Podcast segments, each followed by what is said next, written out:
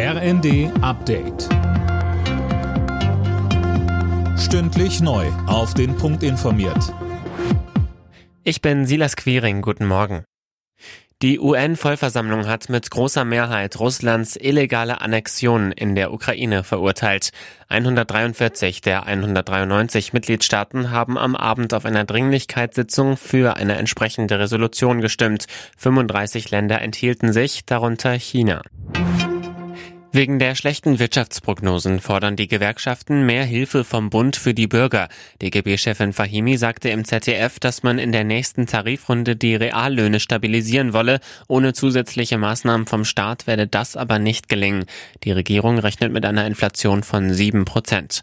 Wirtschaftsminister Habeck sagt, die Zahlen sind schlecht, sie hätten aber noch viel schlechter sein können. Wenn wir nicht uns vorbereitet hätten auf eine alternative Gasversorgung, wenn wir nicht die Speicher voll bekommen hätten, wenn wir keine Entlastungspakete geschnürt hätten, all dann wäre es noch dramatischer geworden.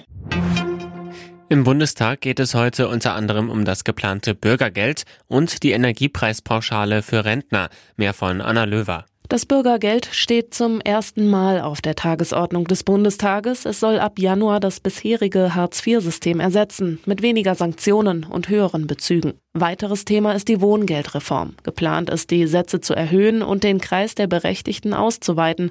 Und beraten wird auch die geplante Energiepreispauschale für Rentnerinnen und Rentner in Höhe von 300 Euro.